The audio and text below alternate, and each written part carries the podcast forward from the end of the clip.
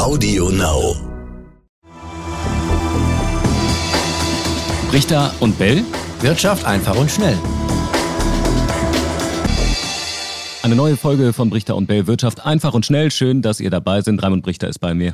Und Etienne Bell sitzt mir gegenüber und stellt wie immer ganz schlaue Fragen. Ich gebe mir Mühe. Wir haben beim letzten Mal über den digitalen Euro gesprochen, Raimund, und heute sprechen wir über einen Konkurrenten, über Libra, die Kryptowährung, die Facebook da vor sich hertreibt und plant. Früher haben wir bei Facebook Nachrichten geschrieben oder einen Kommentar geliked und bald sollen wir da bezahlen können. Das ist so ungefähr der Plan. Äh, was ist jetzt genau der Plan? Was will das Unternehmen damit erreichen? Also wir haben ja über den digitalen Euro schon gesprochen und ähnliches sollte die Libra sein. Und Konkurrenz, wie du sagst, ist ganz genau richtig. Das ist ja auch mit ein Grund, warum äh, das Projekt digitaler Euro jetzt so vorangetrieben wird, weil man eben die Konkurrenz fürchtet. Von Seiten der Staaten, von Seiten der Notenbanken, die wollen so ein rein privates Geld gar nicht haben, weil der Staat sagt, hier, wir sind diejenigen, die Geld ausgeben und wir wollen die Hoheit haben. Und deswegen gefällt denen dieses Projekt nicht so. Ähm, Facebook hat ja auch deswegen schon Probleme bekommen und einige, die bei dieser Partnerschaft mitmachen wollten, sind schon abgesprungen. Aber noch ist das Projekt nicht gestorben. So, was ist das? Also es wird genauso ähnlich gemacht, programmiert wie ähm, der digitale Euro, wie der Bitcoin.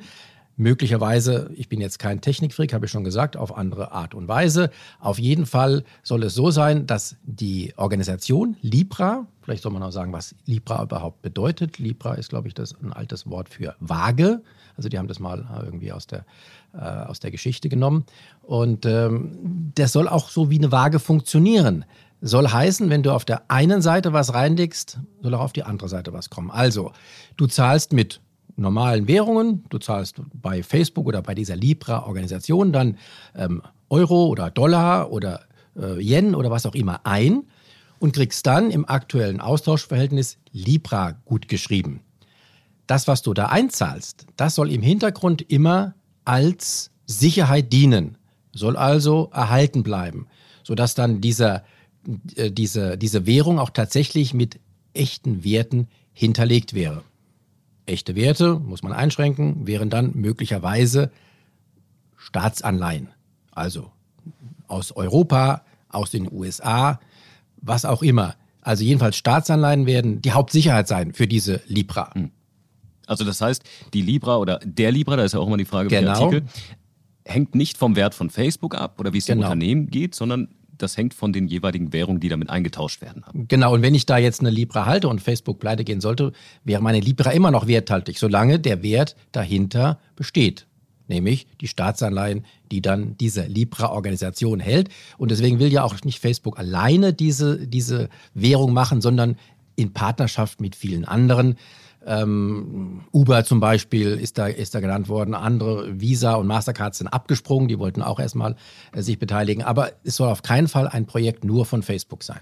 Warum brauche ich das überhaupt, wenn es im Endeffekt wieder nur um normale Währungen geht, die es ja jetzt auch schon gibt? Was habe ich da für einen Vorteil, wenn es dann Libra gibt? Ja, dieser Vorteil wäre für Verbraucher sogar größer, schätze ich, als der eines digitalen Euro. Denn man müsste nicht mehr die Währung im Anschluss wechseln. Also wenn ich jetzt zum Beispiel in den USA eine Zahlung mache oder in Südafrika, muss ich immer in die jeweilige Landeswährung wechseln. So wechsle ich einmal in Libra um und kann dann von meinem Libra-Konto aus überall in die Welt hin bezahlen mit Libra. Das ist eine entscheidende ähm, Verbesserung, denke ich mal. Und das ging ja dann auch relativ schnell und relativ kostengünstig. Vorwiegend für Länder, in denen solche Infrastrukturen wie wir sie haben, wo man, jeder hat ein Bankkonto und kann damit bezahlen, äh, wo das noch gar nicht so üblich ist. In Afrika zum Beispiel.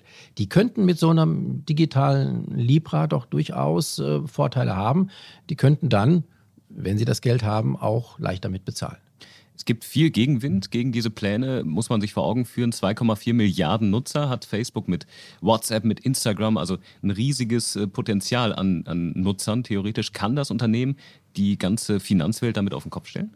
Davor haben ja einige Angst. Ähm, die haben Angst, dass ähm, da wirklich eine große Konkurrenzwährung ähm, geschaffen würde. Und deshalb legen sie ja auch dieser Libra Steine in den Weg. Ob sie überhaupt kommen wird, ist deshalb ungewiss. Aber tatsächlich ja, ähm, wenn sich das etablieren würde, hätten wir ein privat geschaffenes Geld, weltweit, das weltweit Anwendung finden kann. Es wäre ein, ein, ganz interessantes Experiment, ob sich das durchsetzt. Und im Unterschied zum Bitcoin. Bitcoin ist ja auch schon mal ein international verwendbares Geld, aber da sind die Wertschwankungen so groß. Da Bitcoin äh, vorwiegend nicht nur zum Bezahlen benutzt wird, sondern zur Wertaufbewahrung, kommen die ganzen Spekulanten und kaufen sich Bitcoin und halten die nur dann in ihren Wallets. Ne? Und dadurch hoffen sie dann irgendwann von Wertsteigerungen zu profitieren. Und deshalb schwankt ja auch der Wert der Bitcoin sehr, sehr stark. 5.000, 10.000 Dollar, 20.000 war es schon mal und jetzt wieder 10.000 und so weiter. Das ist ja nicht so verlässlich. Eine Libra, die wäre in der Preisschwankung nicht so erratisch, weil sie ja diese Werte hinter sich hat, die auch in ihren Preisen nicht so stark schwanken. Das heißt, aus Sicht von Facebook ähm, kann man zum Beispiel über Instagram später etwas kaufen, mit Libra bezahlen oder über Facebook einen Kauf tätigen. Wird es denn sonst im, im Alltag für mich dann auch stattfinden, dass ich mit Libra kaufen kann, bezahlen kann? Oder ist das nur bei Services von Facebook, dass ich das nutzen kann? Nein, nein. Wir zahlen ja jetzt auch mit PayPal, zwar mit unseren Währungen, aber auch schon bei vielen Anwendungen. Und je mehr sich diesem System anschließen und auch die Libra als Zahlungsmöglichkeiten dann ähm, äh, einrichten würden, desto weiter würde sich das verbreiten. Das hätte schon, das hätte schon durchaus Sinn. Verbreitung ist die Frage. Kann Deutschland denn jetzt hingehen und sagen, wir wollen das verbieten, wir möchten nicht, dass diese Kryptowährung hier eingeführt wird? Ähm, also so ähnlich, äh, solche ähnlichen Kommentare gibt es ja. Es wird nicht von Verbot geredet, aber es wird dann gesagt, na ja, ähm, da ist ja natürlich Schwarzgeld, Tür und Tor geöffnet oder Geldwäsche und, und Terrorismusfinanzierung, was da alles genannt wird. Selbstverständlich, die Gefahr gibt es mit jeder Währung. Äh, Im Moment findet auch äh, Schwarzgeld, äh, wird Schwarzgeld gewaschen und es wird Terrorismus finanziert, auch ohne Libra. Ähm, das müsste man gucken, ob das damit dann oder wie man das äh, in den Griff bekommen will. Aber Hauptargument ist tatsächlich, dass sich die Staaten ob jetzt Europa, ob äh, USA oder auch Japan, wie auch immer, sich nicht ähm, ihre Hoheit nehmen lassen wollen, dass sie die Währung machen, mit der hauptsächlich in ihren Ländern und ihren Währungsräumen bezahlt wird. Wir dürfen nicht vergessen, es gab eine Menge von Datenskandalen, die Facebook in den letzten Jahren hatte. Kann das zum Problem werden? Ja, in der, im Image sicherlich mhm. auch, aber ich erinnere nochmal dran, Facebook alleine will ja die, diese äh, Libra nicht schaffen, sondern es soll eine Libra-Vereinigung äh, werden mit allen möglichen Beteiligten. Es ist offen und es ist ein offenes Projekt.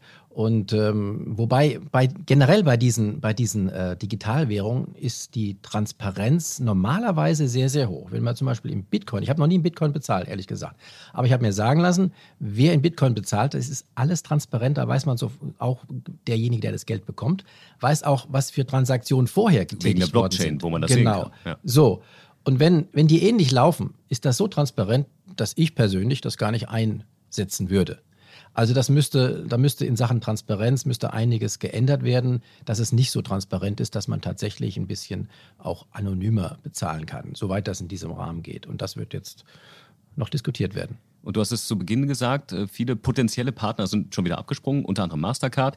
Ähm, haben die sich vielleicht einfach nur anschauen wollen, was Facebook da plant, ein bisschen Interesse geheuchelt und dann wieder abgesprungen? Oder deutet das darauf hin, dass die vielleicht auch sagen, uh, da ist was äh, im Gange, was uns nicht gefällt? Also beide Interpretationen sind möglich. Ich äh, ziehe die zweite vor. Ich glaube, die haben Angst bekommen. Die haben die Hosen voll, weil die ähm, Regierungen ähm, und die Politiker sagen, Moment, so, so nicht, wir haben was gegen das Projekt und bitte äh, passt da genau auf. Ich glaube, das ist der Grund, warum die da abgesprungen sind. Ja, dann würde ich sagen, halten wir das in den kommenden Monaten im Blick, weil das wird definitiv noch weiterlaufen, dieses Thema. Raimund, schönen ja. Dank erstmal. Äh, Fragen, Kritik gerne schreiben da draußen an brichter und bell.ntv.de. So ist es, macht's gut, ciao, ciao, bis zum nächsten Mal. Brichter und Bell? Wirtschaft einfach und schnell.